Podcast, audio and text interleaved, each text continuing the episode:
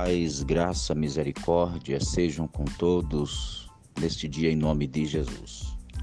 Aqui quem vos fala é o pastor Marcos Gama, trazendo uma rápida palavra ao seu coração, ainda na temática propósito de Deus, as últimas mensagens.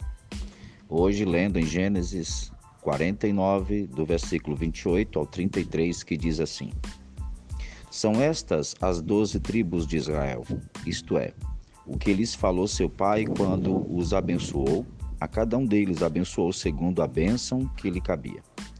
Depois lhe ordenou, dizendo: Eu me reúno ao meu povo, sepultai-me com meus pais na caverna que está no campo de Efrão Eteu, na caverna que está no campo de Macpela, fronteiro a Manli, na terra de Canaã, a qual Abraão comprou de Efron com aquele campo, em posse de sepultura. Ali sepultaram Abraão e Sara, sua mulher. Ali sepultaram Rebeca e Isaac, sua mulher. Ali sepultaram Lia, sepultei Lia. O campo e a caverna que nele está, comprados aos filhos de Et, tendo Jacó acabado de dar aos filhos de Et, ah, tendo Jacó acabado de dar determinações a seus filhos, perdão, recolheu os pés na cama e expirou, e foi reunido ao seu povo. Nós vamos falar hoje sobre ciclos de propósito. E nesse momento nós percebemos o encerramento de um ciclo, o ciclo de Jacó.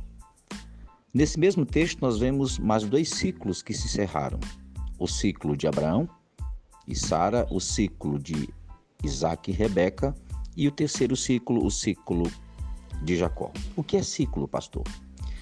É um momento de vida que Deus dá a um homem para cumprir um propósito. Quando ele encerra esse ciclo, quando ele conclui o propósito que Deus lhe dera, esse ciclo encerra.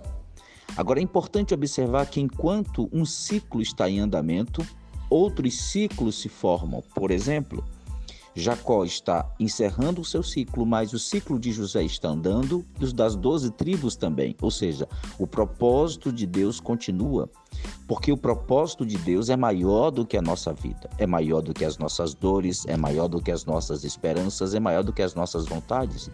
Ele vai muito além de um propósito um sonho pessoal.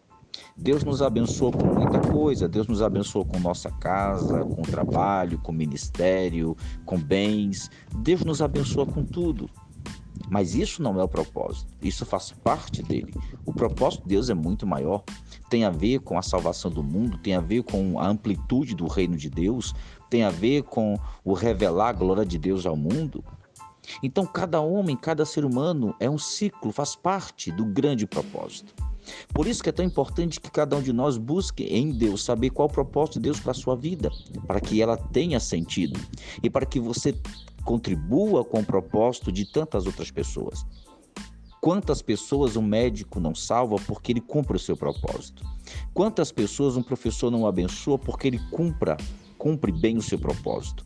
Quantas pessoas são abençoadas por um gari que cumpre bem o seu propósito, por um motorista que cumpre bem o seu propósito? O problema é que nós não vivemos a vida na perspectiva de propósito. E aí perdemos ela, perdemos o sentido, perdemos o prazer, perdemos a alegria. Aí você pode perguntar, pastor, e como eu consigo isso? Nós só conseguimos descobrir nosso propósito quando nós voltamos para a origem dele, que é Deus. Quando pedimos perdão da rebeldia de vivermos uma vida longe dele, deixamos de lado os nossos próprios propósitos e nos entregamos ao propósito dele. Aí a salvação vem à nossa alma, os nossos olhos são abertos, a nossa consciência muda e passamos a enxergar o mundo com outro olhar, um olhar que nunca tivemos antes. Aí começamos a viver de verdade. Isso é a beleza de entendermos o propósito. E o propósito começa na cruz, em Cristo. Aqui nós vemos o encerramento de um propósito.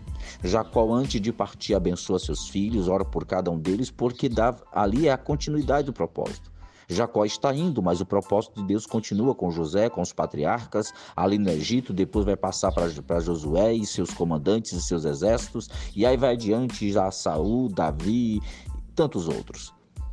Hoje é o dia de você despertar para o seu propósito de todas essas mensagens que nós trouxemos ao seu coração, o Senhor Espírito Santo está instigando você a orar seu propósito enquanto é tempo. Pastor, mas eu já estou com 80 anos. Se você ainda está vivo, o propósito na sua vida, o ciclo, ainda não terminou. Lá no livro de Salmos vai dizer que ainda na velhice darão frutos. Procure em Deus. Busque de Deus o propósito e a tua vida terá sentido. Que Deus te abençoe, que Deus te guarde, que Deus te guie.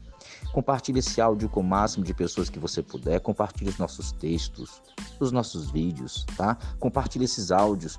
Esses áudios estão nas plataformas de podcast, na Spotify, Google Podcast e tantos outros. Pode procurar lá que todos estão lá. E abençoe esse ministério para que continuemos levando a palavra de Deus a mais pessoas. Amém? Deus abençoe a todos em nome de Jesus.